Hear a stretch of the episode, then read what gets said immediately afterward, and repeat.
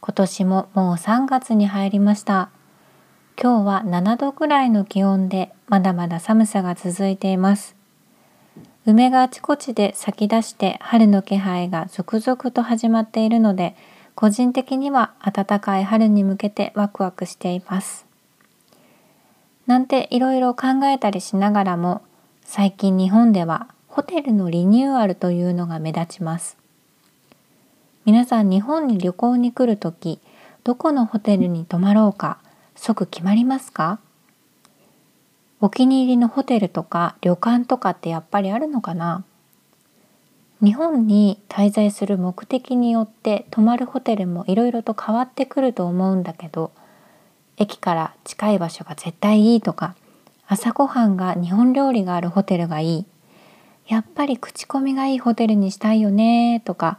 今回はホテル代を抑える代わりにいろいろなイベントや教室に参加したいとか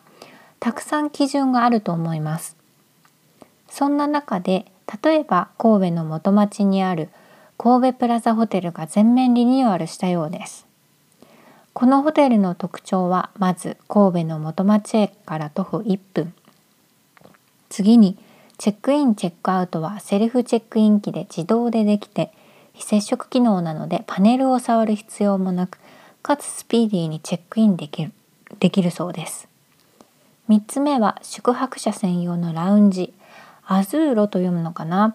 そこでは入れたてのコーヒーやカフェラテを24時間楽しむことができるそうです。個人的には24時間いつでもカフェラテをね飲めるというのはすごく嬉しいことなんですけどのこのホテルの例を挙げましたが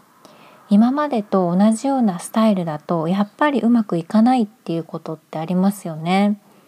柔軟にスピーディーに変化するという動きが目立ちます。